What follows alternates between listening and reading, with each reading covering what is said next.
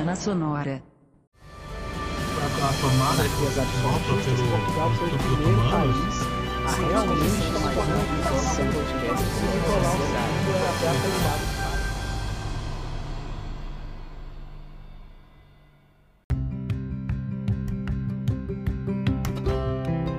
Ei, rapidinho, antes de começar esse episódio, nos ajude. Pois é, a gente tá com uma campanha no Apoia-se para você ajudar o podcast a crescer. Se você puder, contribua. Onde? Basta ir em apoia.se barra História Sociedade sem o E e contribua nas mais várias formas que você puder. O link você vai encontrar na descrição desse episódio. Você também pode acessar pelo nosso site que é historiesociedade.com e por lá você vai conseguir também contribuir, pessoal. No mais, vamos ao episódio.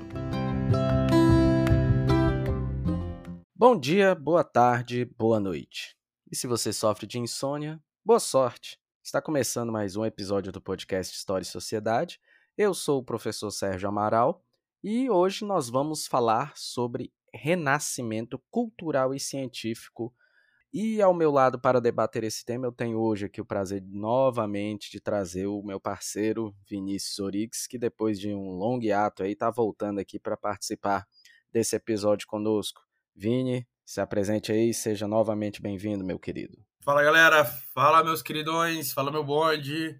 Que bom estar com vocês aqui. Eu sei que não com tanta frequência quanto eu gostaria, mas a gente, a gente abre uma brechinha para conversar com vocês. Hoje vamos abrir um assunto que eu gosto demais, porque envolve várias coisas, envolve várias perspectivas, né, que é Renascimento. Falamos de história, falamos um pouquinho de arte, falamos um pouquinho de política. O Renascimento é exatamente isso. O momento em que nós vamos mudar a forma de pensar do ser humano em tudo. Eu acho que a primeira coisa que a gente tem que falar de Renascimento é isso, né? A mudança da, da cabeça do ser humano naquele momento ali, ainda na Idade Média, a partir do, do século XIV, 1300 ali já começa, né? Alguma coisa ou outra mudar em relação à mentalidade medieval. E vamos conversar um pouquinho sobre isso. É até interessante você falar isso, Vini, porque a gente até gravou um episódio sobre crise da Idade Média, se eu não me engano. Uhum. E aí a galera que for escutar isso aqui, ela pode até fazer, né, um- uma sequência de, de vários episódios que eu e você nós já gravamos como cruzadas, depois vai para crise da Idade Média, aí vem esse aqui do Renascimento, depois para pegar iluminismo, dá para fazer um, uma sequência bem legal aí, cruz, é, grandes navegações que nós já fizemos também, A gente tem que lembrar, assim, que tudo isso está conectado, né?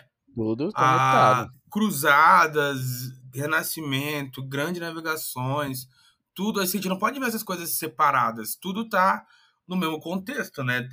Tipo, essas mudanças, ó, claro, nós que estamos vendo isso, né, em 2023, é muito fácil a gente ver isso numa, numa visão ampla, né, das coisas como conexões. Mas está falando ali de coisas que ocorreram em 200, 300, 400 anos, mas que estão conectadas uma coisa às outras, né?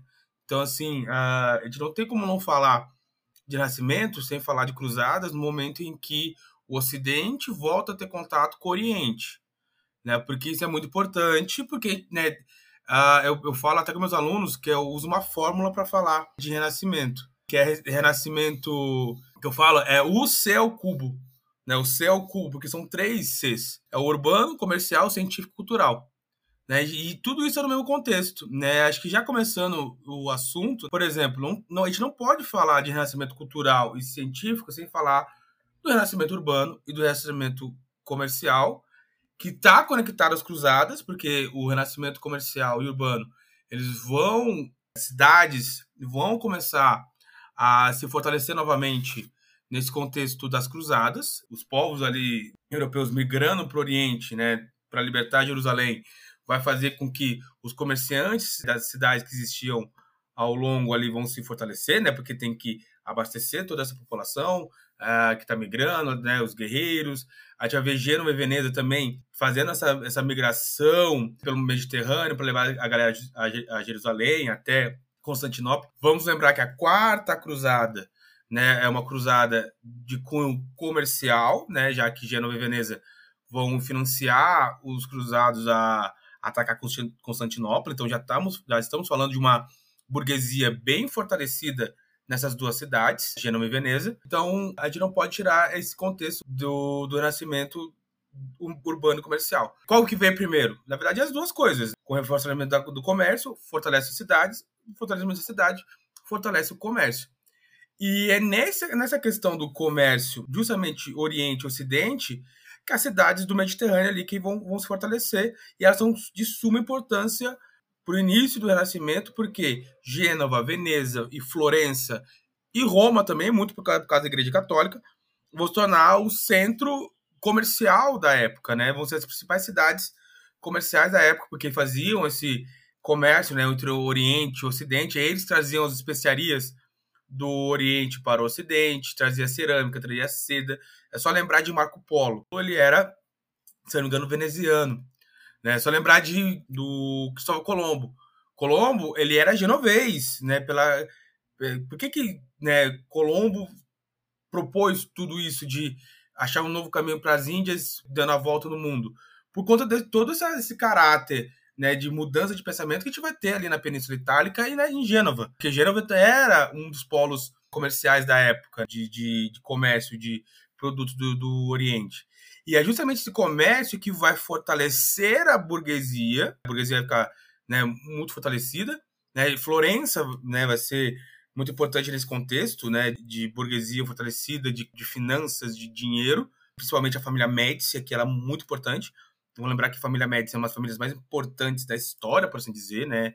Da Europa, da Itália, do Renascimento, de tudo. E esse dinheiro, o, a crescente do comércio, o acúmulo de dinheiro tudo mais, vai propiciar o investimento na cultura e na ciência. Uma coisa que a gente tem que falar, e é importante falar, que não, assim, não existe fomento da cultura, não existe fomento da ciência sem dinheiro. A gente pode pegar o nosso Brasil hoje, né? O Brasil passa, querendo ou não, ainda por uma crise, né? A gente não está estabelecido economicamente de tudo, e quais são as áreas que sofrem mais com falta de recursos? Justamente ciência e cultura. Porque não tem investimento, não tem fomento nessas áreas se não tiver dinheiro.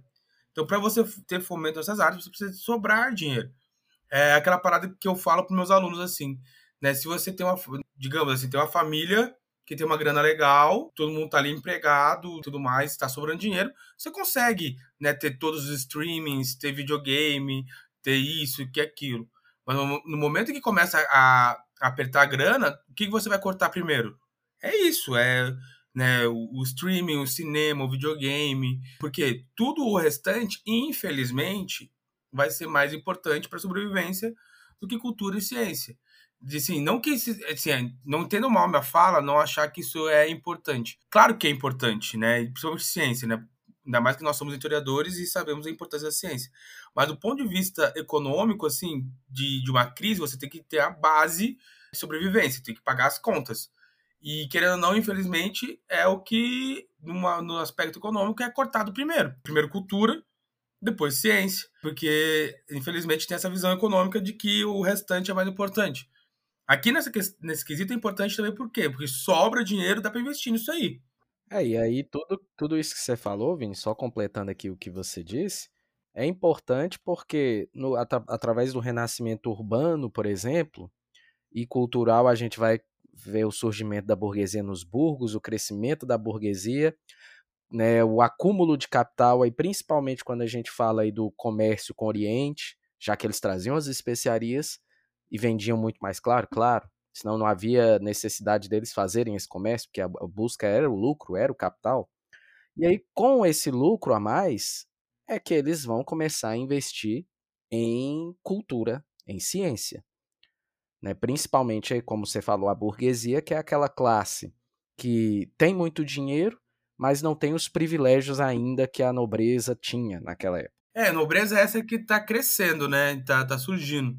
Aqui a gente pode falar ainda da, da igreja, né? Tipo, aquele luxo que a igreja tem, que a, a, a, a nobreza que está surgindo aqui. Mas mesmo assim, a nobreza feudal, a gente, como o, o nascimento ainda começa na Idade Média, a gente pode falar, né? Do, dos privilégios e da riqueza de uma nobreza feudal. E aí o, o, o, burguês ele começa a patrocinar muitos artistas, muitos pensadores, filósofos e tudo mais daquela época, numa produção de cultura e que aí a gente vai ter o renascimento cultural. Acho esse nome um pouco errado, né? Porque é como se não houvesse nada durante a Idade Média, como se você desligasse na Idade Média e de repente alguém fosse lá e ligasse de novo e renasceu, como se não houvesse nenhum tipo de produção na Idade Média.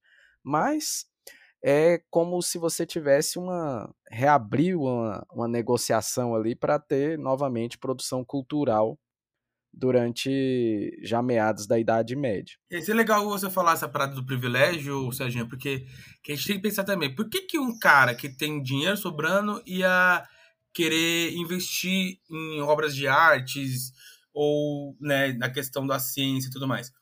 Porque era a diferença. Tipo, uma obra de. Hoje a gente tem a noção de que uma obra de arte é um investimento. Né? Que você tem uma obra de arte, aquela parada não desvaloriza. É uma parada que você tem ali guardada, né? Que com o passar do tempo até pode valorizar. E é um, uma garantia de, de algo que você tem, que é uma obra de arte. Então, muito que a gente tem que pensar do, do que as pessoas investiam uma, uma, uma dos, dos, quesitos é essa, né? Tipo, pô, eu tô investindo para pra eu ter que vai, né, vai render eu, no futuro, né? Pelo menos o que eu investi.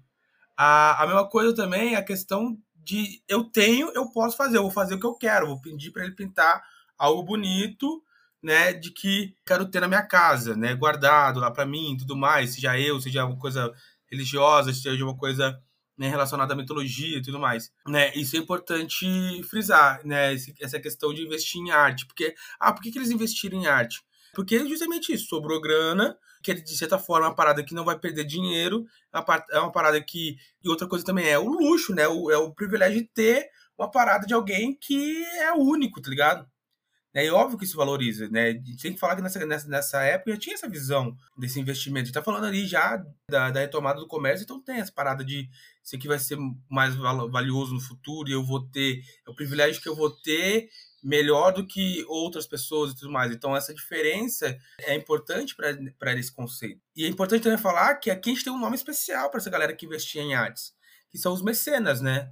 O termo correto para esses investidores em artes, a burguesia que investia em arte e ciência, é mecenas. Até hoje usa-se né, esse termo mecenas para a galera que investe em arte, investe em ciência. Né, mecenato também é outro conceito que é usado para comentar essas áreas de produção humana. Então, esse termo, quando você vê esse termo mecenas, está relacionado a isso. Hoje, né, tem gente que usa mecenas até para aquele cara que pega dinheiro e investe no clube de futebol, né? é o mecenas. Exato.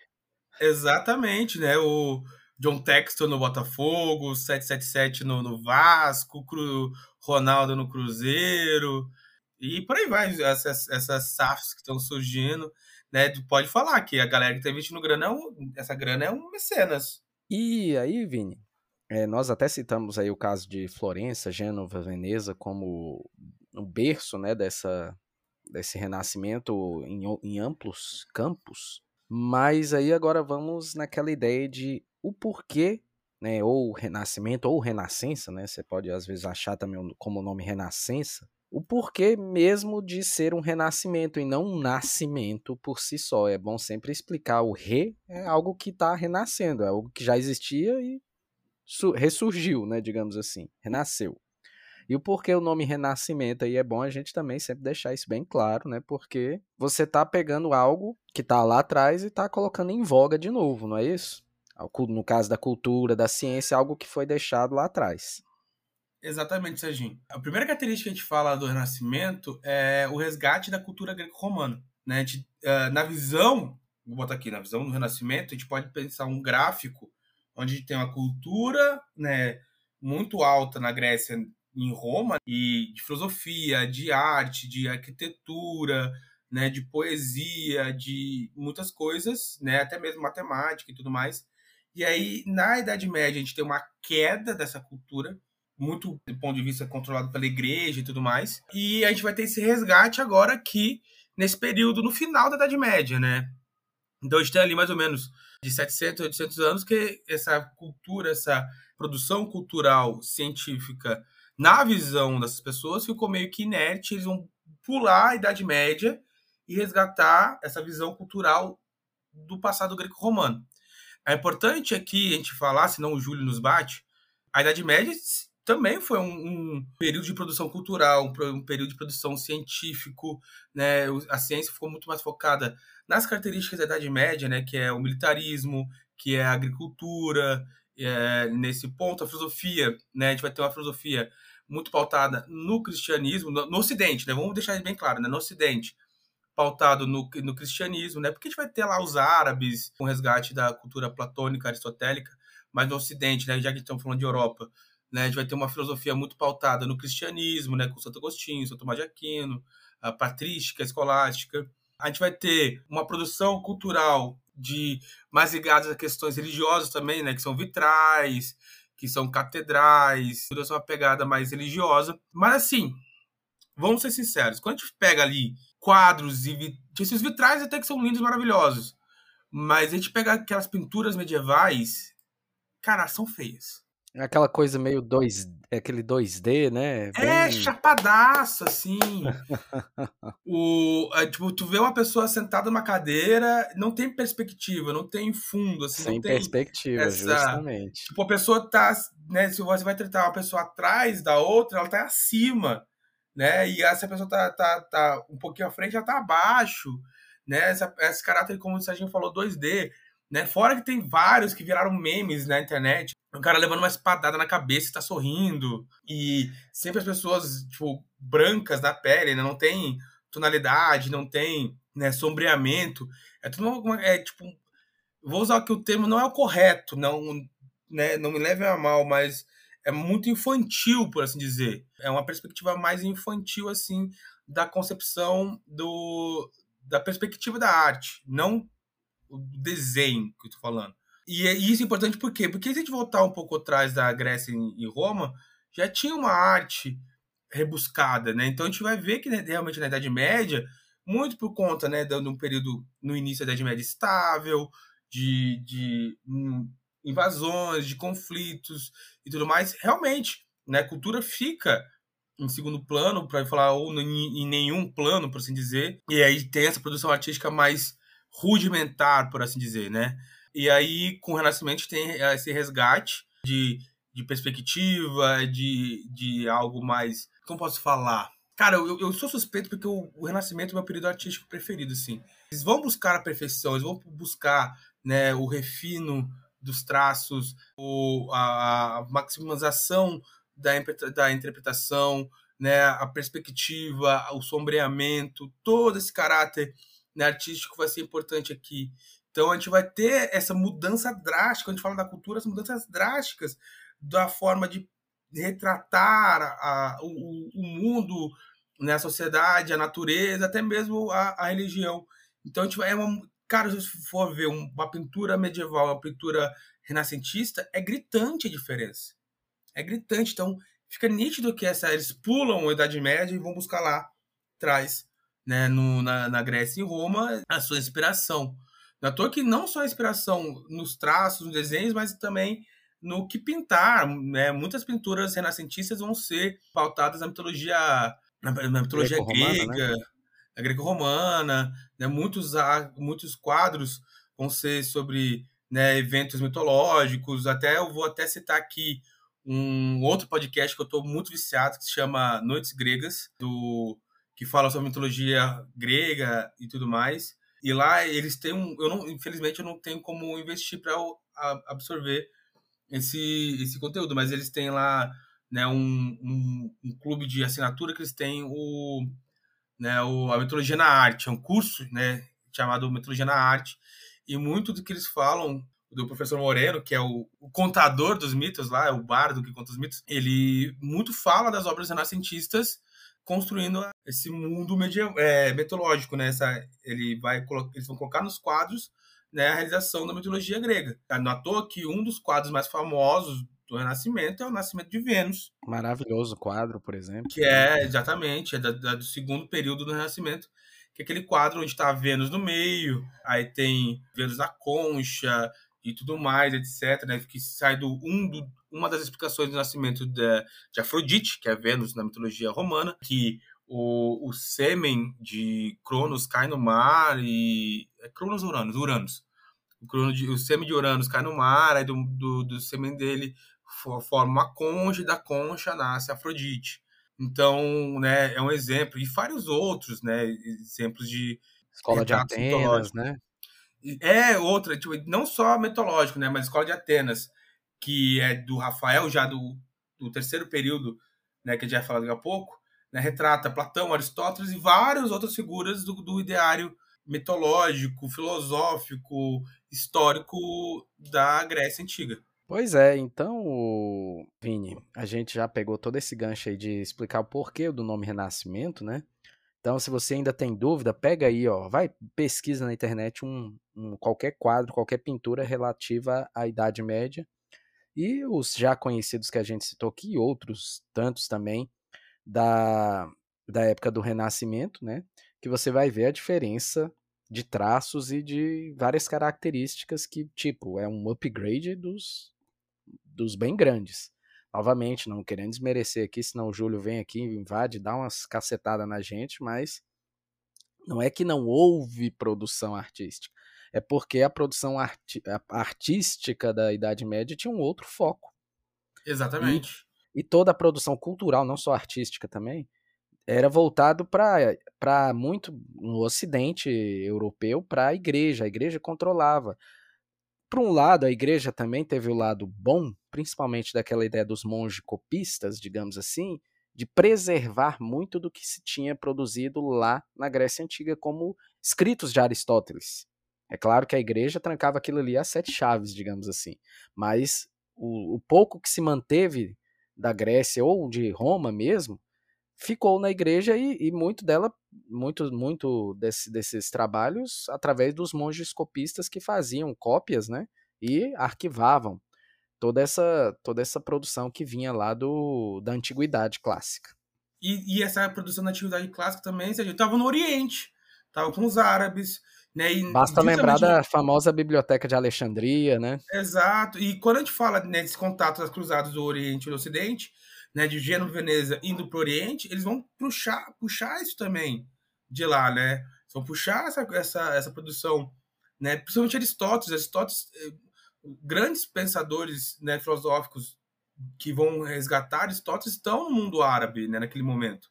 Então, isso é importante. Quando o, o, o europeu volta a ter contato com o Oriente, ele, ele traz isso também de volta. Né? Traz toda essa perspectiva, essa perspectiva né, greco-romana, e aí isso é importante às cidades italianas, porque quem vai fazer esse contato são os italianos. A gente falou do renascimento urbano, a gente falou também do renascimento comercial, esses dois principalmente, ainda em grande parte da Idade Média, principalmente durante a Baixa Idade Média, já, você já começa a ver essas duas características bem claras, né? Quando o feudalismo começa a entrar em crise, começa a perder força, e as cidades, a gente já falou tudo isso.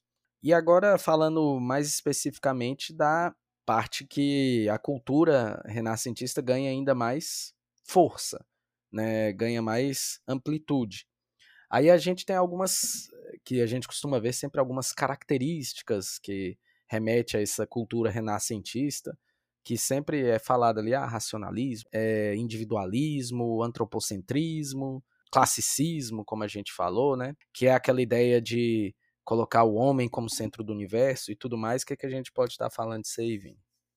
Então, seja, é, é, é, é, importante colocarmos essa crise do feudalismo né, né, nesse contexto, porque justamente isso vai, vai permitir que o contato do europeu com o Oriente, nessa né, crise do feudalismo, vai permitir que né, o ser humano, naquele momento, né, ele começa a falar assim, cara, e eu aqui? Onde eu tô? Onde eu posso me colocar? O que, que eu posso fazer? O que... A gente está falando num, período que tudo está mudando. Né? Essa, o surgimento da burguesia vai mudar tudo também, porque a burguesia vai vir com novos anseios, com novas visões, com novas perspectivas. Então tudo isso vai mudar e o, o Renascimento né, vai permitir isso.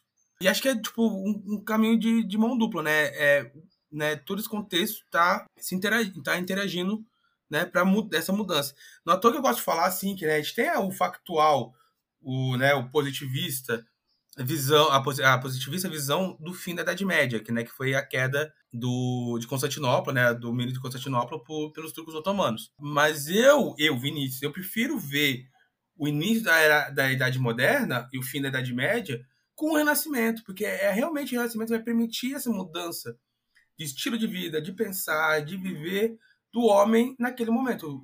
O homem não, do ser humano naquele momento, né? Então, o Renascimento, para mim, é a mudança desse período, né? Claro que é uma mudança, não é do dia para a noite, né? Notou que temos três períodos de Renascimento, né? O 300, o 400 e o 500. Tem, tem várias formas, né? Tem o 300, o 400, o 500 e, né, por aí vai. Até o nome do carro lá, né, o da Fiat, né, o 500. É, por conta disso também e tudo mais. Então, pessoal, tipo, a, na minha visão, a, a, o fim da Idade Média está ligado diretamente ao Nascimento. Porque aí a gente entra nas características, né?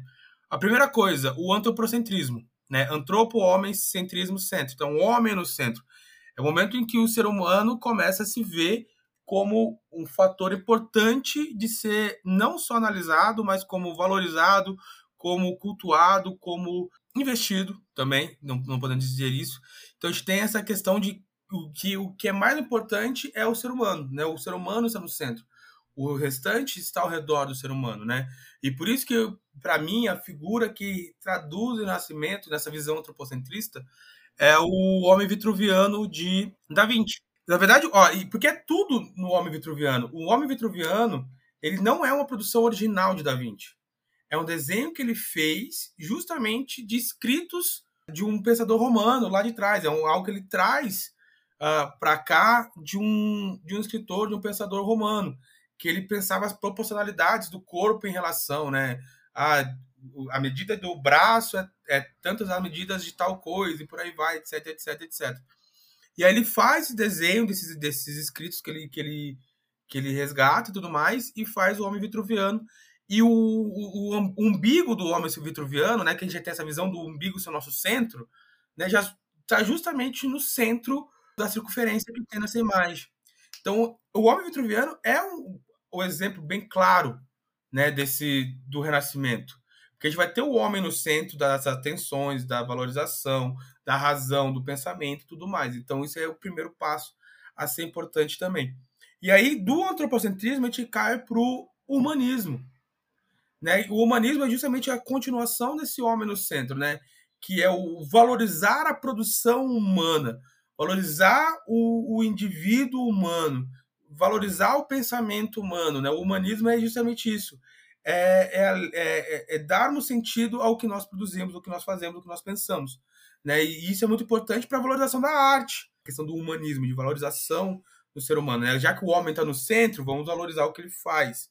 No mesmo sentido de, de, pensamento, olha só como as coisas se conectam, conectam, né? A gente tem a mudança do eixo até mesmo cósmico, né? Com Copérnico e com Galileu, que até então nós víamos, nós tínhamos a perspectiva de geocentrismo, né?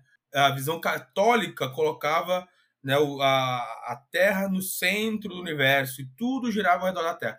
E aí é importante a gente pensar por que isso, né? Porque já que a Terra, o, o, né, vamos, vamos pensar, né? Já que o homem é a maior criação de Deus, né? O lugar que vive o homem tem que estar no centro de tudo, já que é a maior obra, né? Onde você coloca, vai colocar a sua maior, a sua melhor exposição, o que você fez de maior. Você vai botar no centro, no lugar de destaque.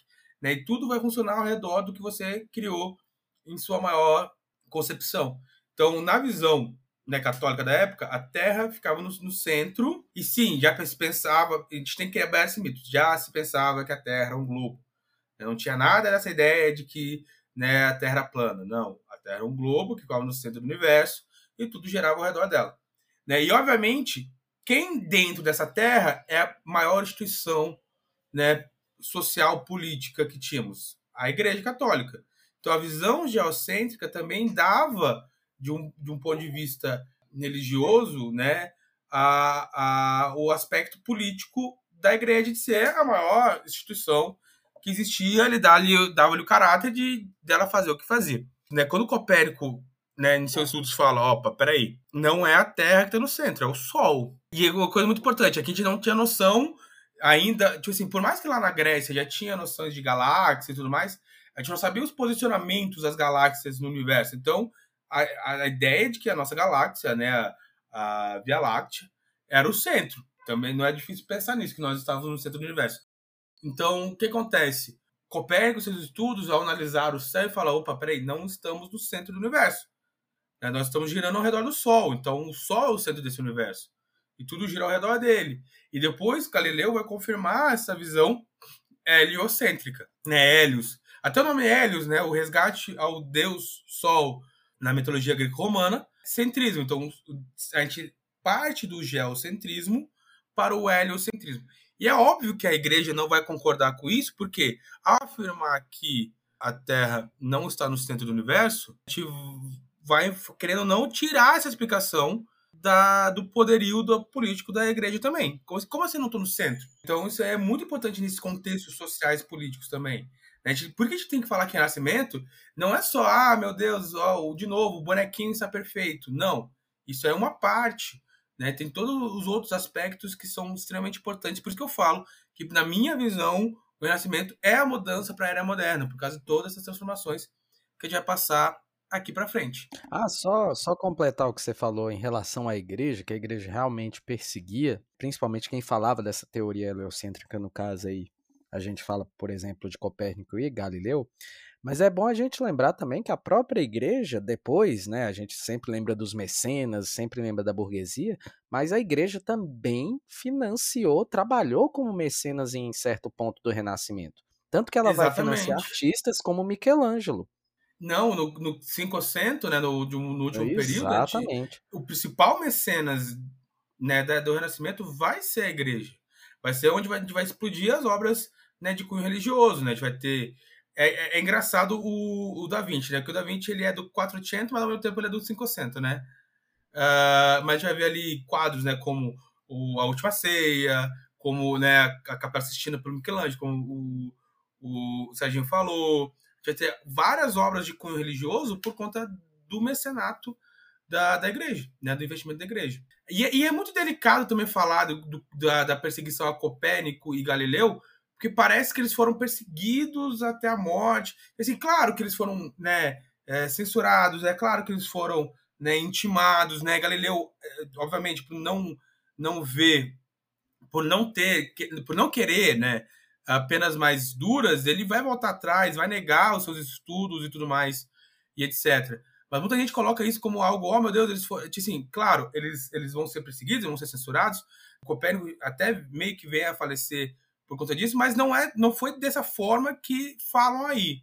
Né? Não foi essa muito, tipo assim, claro, é horrível a gente pensar uma pessoa ser censurada, ser perseguida, mas assim, tivemos ali, querendo ou não, até mesmo a participação da igreja no trabalho desses duas, dessas duas pessoas.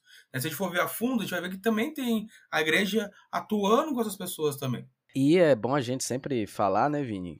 Re... sempre reiterar, digamos assim, que a gente está citando a igreja, a gente cita muitos artistas renas, renascentistas aqui, vocês percebem que a grande maioria deles são de origem do, da Península Itálica, né, das regiões ali que nós citamos lá no início, Florença, Gênova, Veneza, Roma.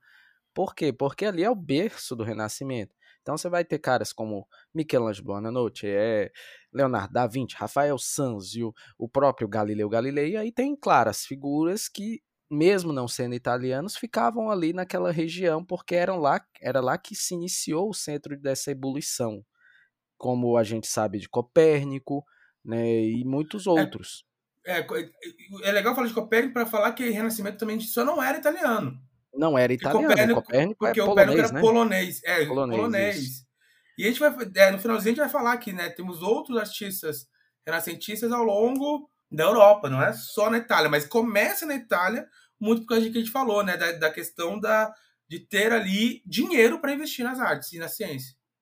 E, inclusive, muitos que eram de fora da Itália, nesse primeiro momento, vão para a Itália para ter ali sua arte apreciada, para ter seu, digamos assim, patrocínio, entre aspas, assim, já que eles viram que ali era o berço onde estava tudo entrando em ebulição. Aí depois, claro, esse renascimento vai se espalhar ali pelo ocidente europeu todo. E a gente vai chegar, inclusive, até um pouco mais tardiamente em, em regiões como a Península Ibérica, por exemplo. Exato. E, e, é importante também falar que aqui é importante citar as corporações de ofício. Na, no caso aqui, o artista ele também era visto como um ofício, né? E quando a gente fala de corporação de ofício, como funcionavam as corporações de ofício, né? O, tinha o mestre, né? O mestre de ofício, e as pessoas iam na, na, nas corporações, além de trabalhar, né? Além de produzir né, elas iam em busca do conhecimento, para você aprender aquele ofício, a manejar aquele ofício. Na questões artísticas do Nascimento era a mesma coisa. Né? A gente tinha ali o, o, o artista, o mestre artista, né? E várias pessoas iam até essas pessoas para né, poder aprender com elas, para dar continuidade a, aos conhecimentos, aos ensinamentos. Isso era muito importante. Leonardo da Vinci era um mestre de ofício, né? E até ter uma, uma discussão entre Rafael e Michelangelo, né? Porque Rafael, ele era jovem, né, que já chamava atenção, já tinham pessoas querendo aprender com ele, ao mesmo tempo que Michelangelo não era tipo rabugento, não tinha nenhum seguidor, não tinha nenhum, ninguém queria aprender com Michelangelo e tudo mais, então isso é importante para a época também, de termos essa produção artística na Itália, muito por conta disso também, né? Porque a gente vai lá, tá lá as pessoas compartilhando, passando o conhecimento desse ofício. E a gente pode falar também, Vini, né? Já que você citou aí a, a gente falou da 300, 400, 580, você falou até do carro da Fiat, né, que homenageava lá esse período da Idade Média. Eu gosto sempre de citar para meus alunos o, as tartarugas ninjas, né? Com certeza. A gente é. tá falando aqui de Rafael, de é, Michelangelo, de Leonardo da Vinci. Faltou só o Donatello, que é o escultor. Mas sim, sim, sim. todos eles são artistas renascentistas que foram homenageados lá com as tartarugas. E diga-se de passagem, né? O Michelangelo não era muito rabugento nas tartarugas. É, exatamente, é muito pelo contrário, né? Mas, e, cara, e só um parênteses. Tartarugas Ninja tem uma filosofia muito legal por trás, mas depois eu falo, senão a gente vai devagar demais aqui. Né, o nome das tartarugas não, não saiu do nada, né? Vem justamente desses pintores. E é importante falar, né? O que, que essa galera vai mudar na arte que foi tão revolucionária? Né? A gente tem que lembrar que, é, né, não estou falando só de um, de todos, né? A gente vai começar a ter agora, por falar o que, uma perfeição no, no detalhamento das expressões e do corpo humano. Né? A gente vai ter ali realmente né, um foco nas expressões, no corpo humano, da definição do corpo humano. Se você for ver né, as obras renascentistas, a gente vai ver esses detalhes né, que são bem que antigamente né, não tinha esses detalhes, agora passa a ter. Isso é importante. O pintor renascentista e os pensadores renascentistas vão começar a, justamente a querer entender o corpo humano, né? É o que nós chamamos de naturalismo, né? Exatamente. Né, tem até o. Né, falam né, que Leonardo da Vinci exumava corpos né, para estudá-los e, e ver né, essa, os detalhes do corpo humano. E isso também é muito importante no contexto da igreja, né? Que a igreja sempre viu o corpo humano como um templo. Então, você estudar o corpo humano, você dissecar o corpo humano, era, querendo ou não, visto como algo, né, um pecado. E a gente vai ter aqui, nesse momento, justamente, né, o segundo relato, né, da Vinci fazendo isso, né, de estudar o corpo humano para retratá-lo de uma característica mais perfeita. A gente vai ter o André Versalhes, Versalhes foi a primeira pessoa a dar a anatomia do ser humano, né? Estudar a anatomia do ser humano, a escrever um livro sobre a anatomia do corpo humano, né? Então isso é muito importante para as obras, para as esculturas da época. E se você for ver, cara, e por isso que eu, eu amo o Renascimento, né? As esculturas de Michelangelo, por exemplo, você vê que ele consegue né, esculpir as veias do braço de Davi, né? Ele consegue esculpir né, os detalhes do corpo humano na pedra, no mármore, né? Cara, é de uma perfeição inenarrável, assim, por assim dizer. Né? Fora a questão da perspectiva também, né? Agora os quadros passam a ter essa visão 3D, que o Serginho falou lá atrás, 2D, a gente, tem, a gente passa a ter essa visão 3D, né? E que o, o quadro passa a ter profundidade, passa a ter né, uma perspectiva. E essa perspectiva também é importante, né? De dimensões, de cima, baixo, de, de, de, de tamanho, para passar uma mensagem, para passar uma interpretação, de movimento, de, né, de acompanhar. Até dizem, né? Infelizmente não tive essa oportunidade, mas um dia terei de ver a Mona Lisa, que a Mona Lisa te segue com os olhos quando você passa. E isso é perspectiva, né? Por que, que Da Vinci conseguiu criar isso? Por causa da perspectiva, de colocar as, as linhas né, de luz e sombra no quadro para que você possa ter esse movimento, essa sensação de movimento, de acompanhar do quadro, né? O uso da sombra, né? Que é muito bem feito para dar essas perspectivas, para dar essa sensação de movimento. Então a gente vai ter essas, essas mudanças na arte nesse quesito. Não só nos quadros, mas também nas esculturas. E aí, de novo, eu, eu, eu uso o Michelangelo, né, no caso da Pietà. Falando Júlio, foi isso que ele, né, lembro da aula dele até hoje sobre isso. E Pietá é o quadro onde está Maria com Jesus no colo, né, depois do seu na sua crucificação. E, cara, Maria, se você for ver o quadro, é, a escultura, Maria é maior que Jesus. Porque ele quer retratar né, ali o acolhimento da mãe, né? A mãe abraçando o filho. E nesse sentido, ela tem que ser maior, né? Ela tem que ser... Porque é o filho dela nos colo, no colo, né? De certa forma, a visão da mãe ainda é sua criança no colo. E fora, cara, todos os detalhes, né? Tu não, tu não, tu não pensa né, na visão, na questão de, de Michelangelo, tu não, imagina que aquilo tudo era um bloco de mármore. Que até ele, ele, não, ele não fazia colagem, entre aspas, por assim dizer. Ele falava que a escultura estava no, no, bloco e ele tirava do bloco uma única escultura. Né? E tu vê os detalhes, cara. É, tem até uma, uma outra né, escultura, eu não sei de falar, que o véu realmente passa a sensação de véu, passa a sensação de transparência. E é um mármore, é uma parada bruta, é uma parada opaca. E, cara, é... eu sou suspeito a falar. É, é difícil, é difícil, mas como é que numa época daquela, usando o tipo de material que eles usam, como mármore, você consegue fazer algo tão rebuscado, tão perfeito assim? E é justamente essa diferença gritante entre a obra medieval e a obra renascentista. E, de novo, não é falar que a obra medieval é ruim, não é, tipo, de novo, os vitrais, né, é, bizantinos eram maravilhosos, né, é, toda essa concepção de arte e tudo mais. Mas quando a gente sai da, de outras áreas da arte medieval para o renascentismo, é, para a renascença, é totalmente diferente, é um upgrade gigante, é uma, é uma mudança drástica da forma de retratar o mundo em sua perfeição. Então, isso aí é, é, muito importante. E não só né, na arte, na escultura, na pintura, mas também na literatura, né? Tem que falar da literatura. Antes da gente entrar na literatura, que eu já vou abordar, já estava até pensando nisso, eu só queria falar contigo que nós citamos aí, por exemplo, no seu caso aí, você até lembrou do Leonardo da Vinci, que além de pintor, de ele era um cara que trabalhava com anatomismo, né? Você falou da anatomia que ele fazia e tudo mais. E que é interessante isso, por quê? Porque é, nós tínhamos uma característica de muitas, muitas pessoas que eram renascentistas, que era o universalismo, né? Eles tinham, eles não tinham uma área específica somente, eles tinham um campo muito variado de, de produção. Então, se a gente for ver o Leonardo da Vinci, que é talvez um dos mais, uns gabaritos maiores nessa área do universalismo, o cara era matemático, físico, é, anatomista, engenheiro, é, inventor, arquiteto, engenheiro, escultor, pintor, é, até cambista no Maracanã o cara era se deixar. O que a gente fala hoje, né, do tanque moderno, do paraquedas, do assim, claro, o não era o que é né? hoje, não é que era o que é hoje, mas é, tipo, Da Vinci já vai ter essas noções, né? Dos desenhos dele de, de algo que hoje é comum pra gente.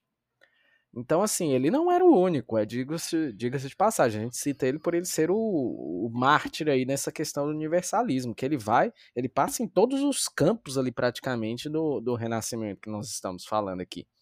Exatamente, exatamente. E, e nós temos muitos outros que também, se você for pegar aqui, o, o próprio, né, o próprio Copérnico, que também era uma figura que, principalmente no campo científico, ele, é, ele tinha várias especialidades. Né? A gente pode pegar outras grandes figuras aí desse período do Renascimento que eles tinham essa característica marcante que era o chamado universalismo, que eles eram é, pesquisadores, eram é, eles eram, vamos dizer assim, estudiosos e em várias áreas, eles não, eles não firmavam só em um campo específico. Aí não é igual eu e o Vini, ah, eu sou historiador, o Vini é historiador, fulano é geógrafo, fulano é, é matemático, não. Eles era um campo bem amplo que eles buscavam sempre estar tá atrás de, de, de novas áreas de conhecimento. Exatamente, exatamente. E aí sim, agora sim, eu só queria pôr isso, né? Não achava importante falar disso, mas é, você ia citar sobre a literatura, né, Vini? E a gente tem que citar porque ela é importante também nesse período. Vão surgir escritores, né, famosíssimos com obras que até hoje são aí é, pontos cruciais para, para a literatura moderna e que vão surgir não só na Itália, mas vão surgir na Itália, né, como Alighieri, por exemplo, mas nós vamos ter muitos outros autores ali na, na Europa Ocidental que vão surgir aí durante esse período renascentista. É, e aí você queria falar sobre aí, vamos, vamos dar prosseguimento na, aí na parte literária. Exato, exato. Quando a gente fala de renascimento pela Europa, é a questão literária que se espalha mais. Claro que a gente vai ter obras né, de artísticas, né, no caso pinturas, esculturas de outros artistas ao longo da Europa, mas quando a gente fala de renascimento da Europa, a gente fala muito da questão literária.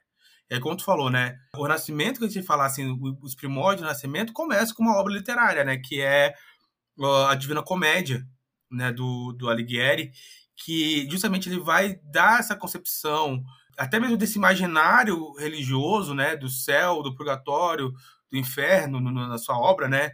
A Divina Comédia, porque é uma obra que é dividida em três, litros, três livros, né? o alto da barca do inferno, o alto da barca do purgatório, o alto da barca do céu, uh, onde ele vai dar essa visão de que é o, o inferno, o céu, o purgatório, né? Ele que vai imaginar essa questão, claro, com justamente uma, uma, uma, pegada um pouquinho grega lá atrás, de, de, concepções de inferno também, né? E é uma obra muito importante que até um, tempo atrás, né, foi resgatada num videogame, né? Que era o Inferno de Dante, né? Que é um hack and slash, que foi feito um tempo atrás, né, para rivalizar com o God of War na época e tudo mais, e foi resgatado. Então, o Alighieri é muito importante contexto, né, para dar esse ponta, entre aspas, né, esse pontapé no Renascimento e tudo mais.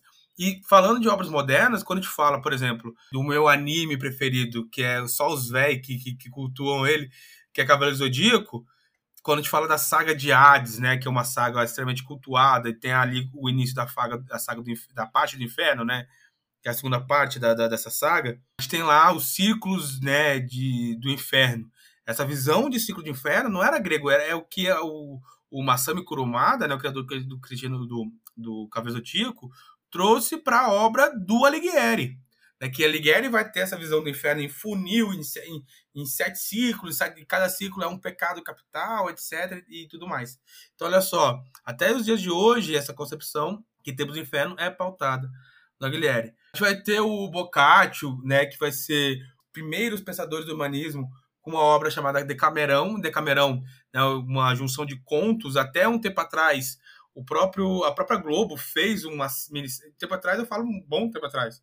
A Globo fez uma, uma série baseada no Decamerão do Boccaccio, né, com o nome Decamerão e tudo mais, né, baseado nas obras dele. Aí a gente passa, né, pro isso no 300 ainda, né? Aí 400 é, e o quinteto, a gente tem mais essa questão das artes plásticas, né, da pintura e da escultura, mas o 500 a gente volta também com uma literatura muito forte. A gente pode falar que temos na Itália o Maquiavel. Esse aí, diga-se de passagem, é um dos meus autores preferidos. Exatamente. E a gente tem que lembrar que a obra do Príncipe de Maquiavel é uma obra renascentista, que é justamente, se a gente for pensar de uma visão mais ampla do, do, do Príncipe, é, né, se você for ver, é justamente ele quer tirar. É uma obra política, óbvio, né, o início da ciência política, é o começo do entendimento da política como, como algo né, humano, né, é algo divino, não é o talento do, do governante, do príncipe, né? É justamente o contrário. Ele fala assim, ó, o príncipe é um grande manual de como chegar ao poder e se manter no poder. O que você tem que fazer como indivíduo para se tornar um príncipe. E se continuar sendo um príncipe. E justamente, né, o, o Maquiavel fala assim, não, você tem que separar a moral divina da moral humana, porque você tem que pautar em outras questões. Em algum momento você vai ter que ser cruel, de certa forma, né? E por aí vai. Então, é, a obra do Maquiavel, o Príncipe, é uma obra renascentista em seus elementos, né? A gente não pode tirar isso de contexto. A gente vai ter, nesse período também, Erasmo de Roterdã, um renascentista holandês. A gente vai ter Camões. Camões era renascentista, né? onde está a cultura greco-romana na obra de Camões? Ele começa a obra resgatando as musas. Ele fala, musas, veio a mim, me dê as inspirações. Em que contexto mitológico tem as musas? Lá na Grécia.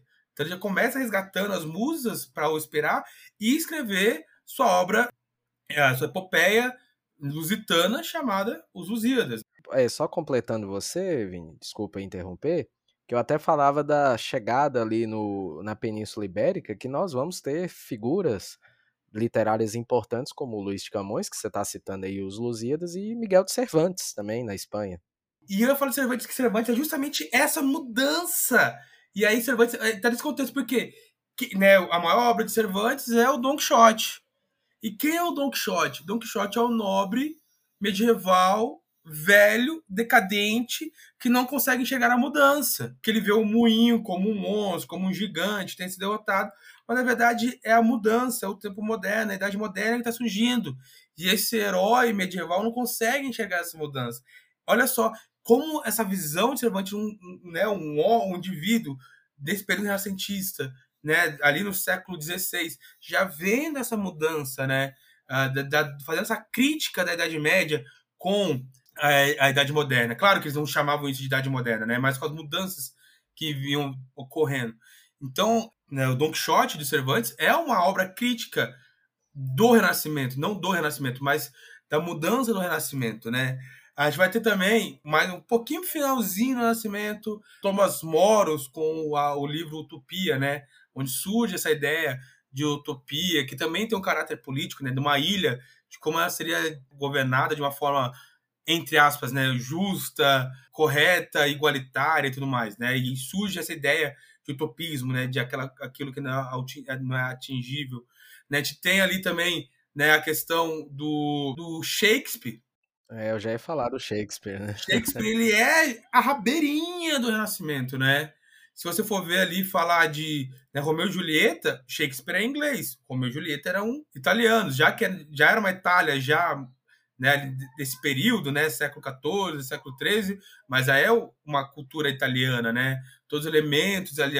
Hamlet também é a mesma coisa, né? Hamlet é uma, é, é uma obra medieval de crítica à, à cultura medieval, né? O tio que dá um golpe no, no, no pai de Hamlet, né? E, e, Hamlet vai para o exílio, depois volta e fica nesse, nessa, nessa, nessa, nesse debate, né? Ser ou não ser, eis a questão, né? Ser né, o, o, o rei ou não ser rei e tudo mais, né? Então, tudo isso está no contexto da época, está no contexto do Nascimento. E também essa questão de mudar o pensamento, né? O próprio Descartes, né? Descartes com, com, com o racionalismo, né?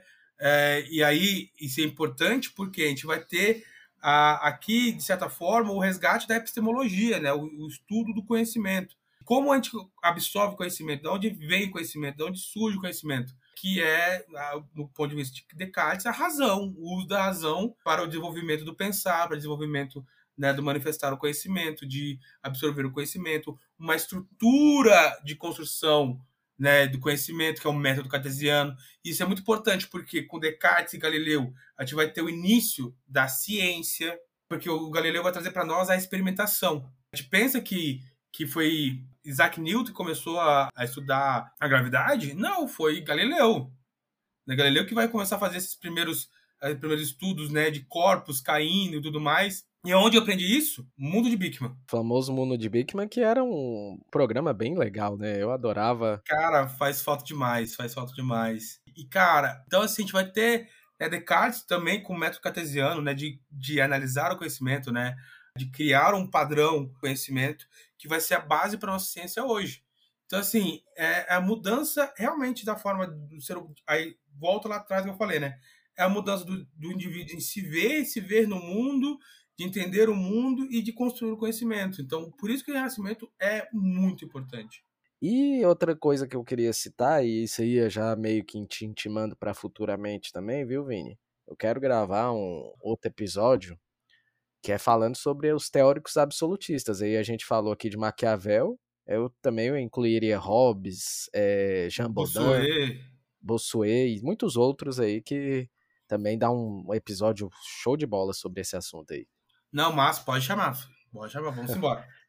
mas aí, é, a gente deu essa passada bem densa aqui também sobre a, a, parte literária. Sobre o parte científica, a gente citou Copérnico, Galileu, né? A gente citou aqui né, o heliocentrismo. A gente falou sobre os burgos, o comercial, falamos sobre o renascimento cultural.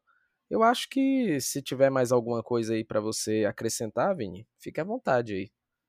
O Serginho, acho que né, o, é importante falar que o que a gente falou aqui do, do Renascimento é um caráter histórico.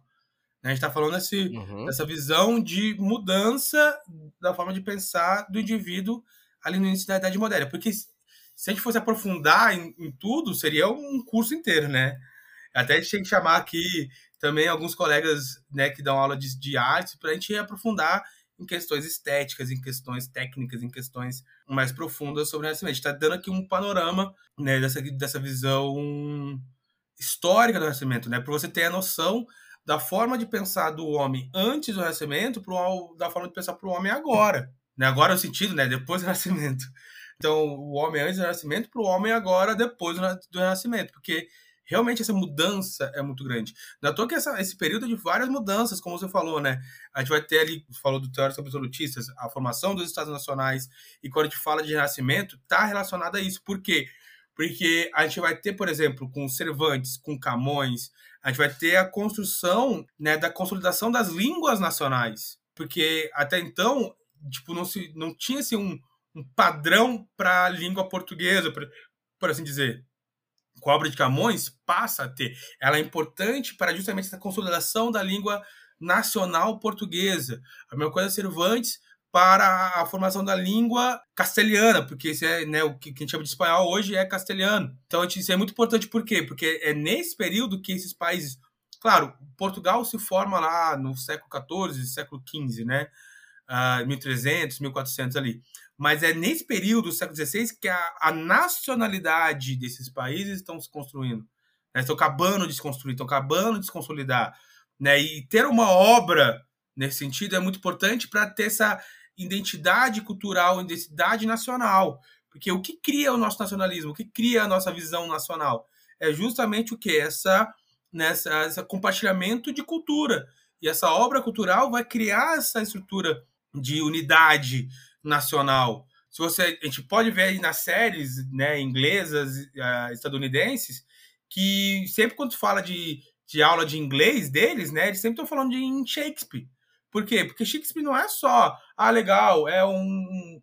Romeu e Julieta é uma obra famosa no mundo. Não, é porque Romeu e Julieta, Hamlet e outras obras de Shakespeare, ela é importante para a criação da estrutura cultural, gramatical daquela, daquela nação. O que une aquela galera, o que vai dar sentido àquela, é, a, essa população.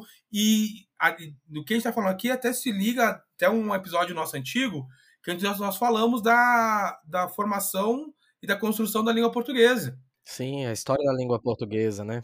Que a gente fala de Camões também, né? A importância de Camões para esse processo. E eu, a gente ainda liga Camões, por exemplo, às grandes navegações. Sim, né? Lusíadas é o culto épico, a epopeia de, de, de Vasco da Gama da chegar às Índias. Né, tá nesse contexto. Por isso que lá no início eu falei que o Renascimento ele meio que, que seria parte daqueles episódios que a gente já fez aqui sobre vai desde cruzadas, a gente fez sobre crise na Idade Média, a gente fez sobre grandes navegações e até o iluminismo pega também muito disso que vem do Renascimento. Então, tudo isso aí a gente inclui o Renascimento nesse pool de episódios aí que nós fizemos. E aí a Exatamente. gente inclui a língua portuguesa, por exemplo, né, que eu até não tinha citado aqui. Eu, eu não gosto. É, geralmente é uma parada que eu não gosto, é opinião minha, né? Que alguns livros colocam o Renascimento como o pai do iluminismo. Eu não, eu não gosto, eu não. Não, eu, eu não vejo isso. Eu, eu acho que, tipo, o iluminismo é uma consequência Exatamente, né? Não existiria o iluminismo sem né, o, o renascimento e o racionalismo, né? É, é, tipo assim, o, a gente pode falar que ambas foram né, primordiais para a existência do iluminismo na frente, né? Mas são né, 200, 200 anos de diferença, né? Dois séculos de diferença, por aí vai. Então, assim, é, é importante, até mesmo a gente falar da reforma protestante, nesse contexto, tá nesse contexto de nascimento, né? Que a gente tá, quando a gente fala de reforma protestante, a gente fala né, de burguesia. Né? E, como já falamos, de burguesia aqui também no Renascimento. Né? Então, tipo, uh, a gente pode até falar que a Reforma Protestante é uma parte de um renascimento né, espiritual também. Né? É meio forçado eu falar isso? Talvez. Né? Meio uh, exagerado? Talvez também. Mas está nesse contexto. Geral, muita gente dá aula de, de, de reforma junto com o Renascimento, né? Para ver essa, essa, essa visão de evolução, não evolução, mas de mudança de pensamento do homem europeu ocidental naquele momento. Porque é importante falar isso, né? A gente tá falando da história da Europa ocidental nesse contexto, né? É óbvio que a gente fala de renascimento, né? A gente não tá falando do Oriente, não estamos falando da América que está começando a ser colonizada agora, né? Mas está falando da, da, da, forma de pensar do homem europeu ocidental naquele momento. Então eu acho que é isso, Vini. A gente fez uma apanhada aí bem legal. Falamos sobre os principais pontos desse período. É lógico que a gente, como você disse, a gente não aprofundou em outros campos como tanto densidade como campo artístico. A gente falou mais pela conotação histórica, né? né? Mas é muito importante aí eh, a gente ter feito essa, esse episódio para salientar a importância do renascimento urbano, comercial, científico e cultural aí para para os povos ocidentais, digamos assim. E é isso, Vini. Aí a gente, eu já citei aqui o, o futuro pensamento de fazer sobre o absolutismo e, teo, e teóricos absolutistas, e aí você já citou Reforma Protestante, que daria outro episódio à parte também, muito legal, né, que dá para incluir nesse pool aí que a gente já citou aí de episódios sobre esse tema aí. Mas aí, Vinícius, é isso mesmo? Mais alguma coisa para incluir ou a gente vai fechando por aqui? Acho que é isso, Serginho. E que, obviamente, né, quem quiser contribuir conosco, né, nas nossas redes sociais, né, coloquem lá nos, nos comentários, né, comentem o que a gente faltou de é, deixamos passar, o que, né, alguma canelada que a gente teve aqui, porque a gente erra também, a gente é, né, nós somos uh, não somos não somos perfeitos como as obras renascentistas são. Sim, eu sou beat do Renascimento, então eu falo isso, né? Se a gente cometeu um erro, podem falar, podem nos corrigir, estamos aqui abertos para isso. Sejam bem-vindos, vocês compartilharem, né, interagirem conosco, por favor. Mas é isso aí, Vini. Terminamos aqui. Pegamos o que tínhamos na cabeça de pegar e colocar em, em prática aqui. Se a gente esqueceu, como o Vini já falou, aí, se a gente deu uma canelada, se cometeu uma gafe aí, comente aí, né, nas postagens, no próprio episódio aí, dá, fala aí, ó, pelo amor de Deus, ó, vocês esqueceram de falar isso aqui, ó, pelo amor de Deus, ó, vocês falaram isso aqui, não, não é bem assim, ou me explica melhor isso aí, vai, vai perguntando aí também, vai é, contribuindo, né, colaborando aí para a gente sempre estar tá aí em contato com vocês aí que escutam o podcast. É, Vini, suas considerações finais? É isso, pessoal. Tamo junto. Até a próxima. Um beijo para vocês e não deixe de nos escutar. É isso aí, galera. Lembrando que a gente tá também aí sempre, se você um dia puder aí, ajuda a gente na nossa campanha do Apoia-se, apoia.se barra História Sociedade sem o E, apoia.se barra História e Sociedade. Tem o link na descrição do episódio, tem também nas nossas redes sociais, no nosso site, você acha tudo isso. E as redes sociais, é, o Instagram é História e Sociedade, é, temos um Twitter também que agora é XX, né? Aquela coisa toda lá do. Twitter, Twitter, Twitter, Twitter, Twitter, Twitter, Twitter, Twitter né? Mas é podcast East de História e Soc de Sociedade, tudo junto. Nós temos a página do Facebook que é Podcast História e Sociedade e o nosso site que é historiesociedade.com.br. Você também consegue acessar lá, tem todos os links de, das plataformas.